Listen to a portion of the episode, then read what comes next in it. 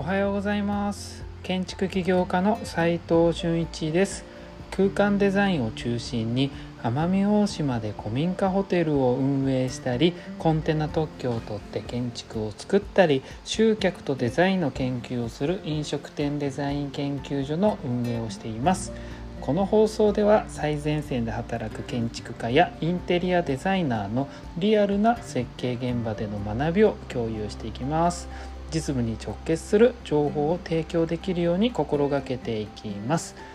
今日はですね独立する時と今と昔では考え方って結構全然違うよというお話をしたいと思います。本題に入る前にちょっとだけお知らせさせてください。奄美大島に古民家ホテルが一つ増えます。また僕が現地に行って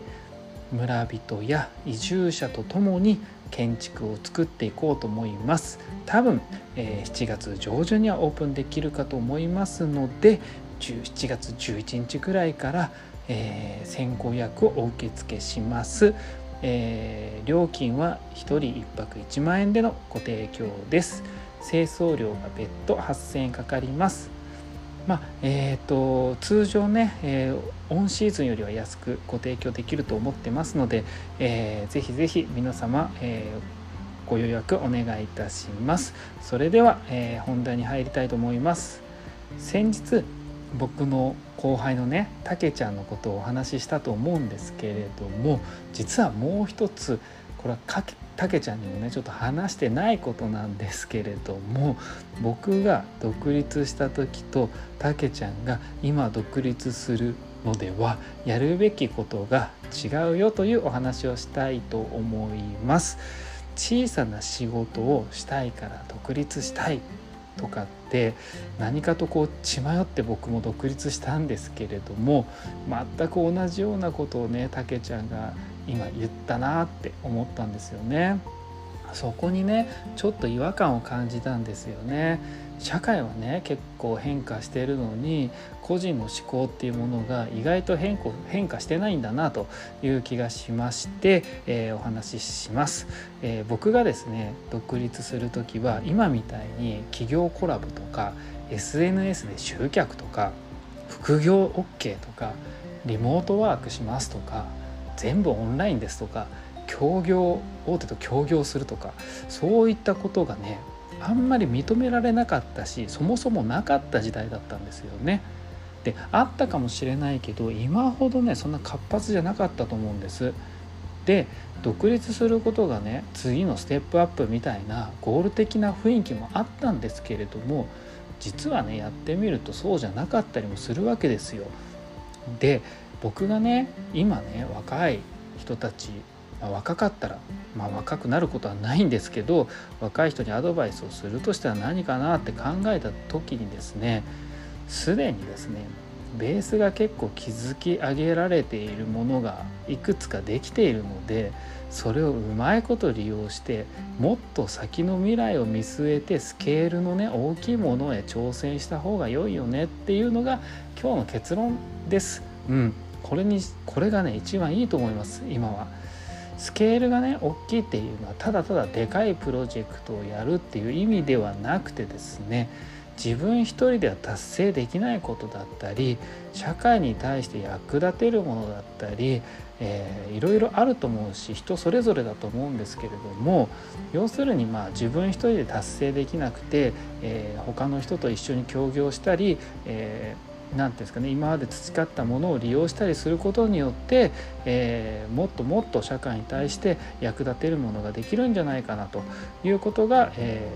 ー、僕がこう思ってることです。だってさそもそも設計事務所を独立するのだってそれなりに大変だったわけですよ。独立自体は簡単だけど集客してお金にしていくことが本当に大変なんですよね。僕なんて容量悪いから15年もここまで来るのにかかってるわけですよ普通に生きられるようになるまでに。でようやく次の景色が見えてきてやるべきことがちょっとずつ見つかってきてるんですよ。それでも設計事務所としては全然まだまだですしそれをね僕と同じようなことをたけちゃんにはやってもらいたくないなこんな苦労はって思ったんですよね。ね、例えばね僕のね気づいてきたものはね建築でいうと基礎工事みたいなもので建物を支えるただの土台を作っただけなんですよね。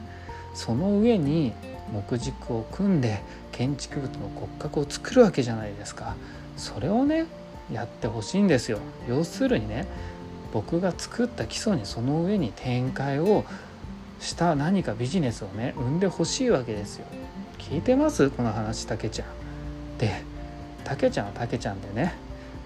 木軸を組んで成功させてその仕上げ工事やガラス工事といった次へのねバトンタッチをしてほしいわけです。桜田ファミリアとかってそういったノリですよね。設計したガウディは完成見れない見てないですからね。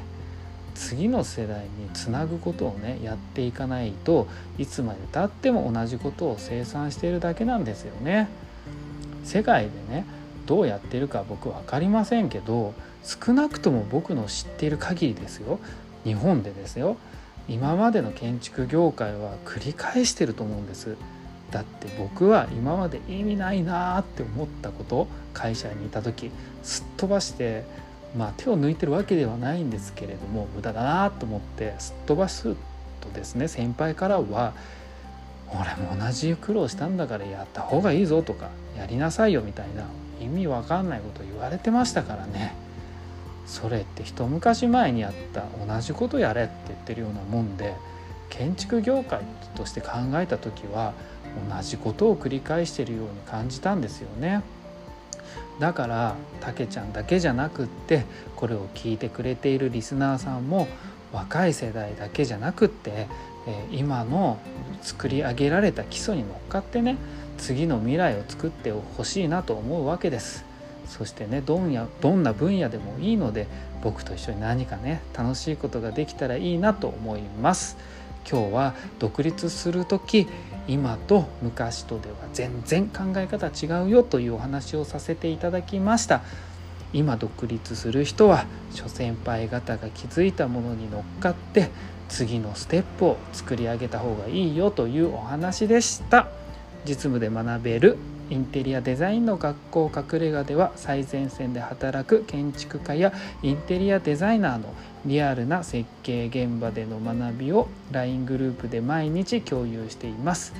まずは LINE のオープンチャットの方の URL を貼っておきますので興味がある方はそこで質問してみてください。もっとね実務に入り込みたい方は、えー、その種を書き込んでみてください、えー、同じような考え方であれば実務の LINE グループにご招待いたします。それでは今日しかない大切な時間を全力で楽しみましょう。建築起業家の斉藤俊一でした。ではまた。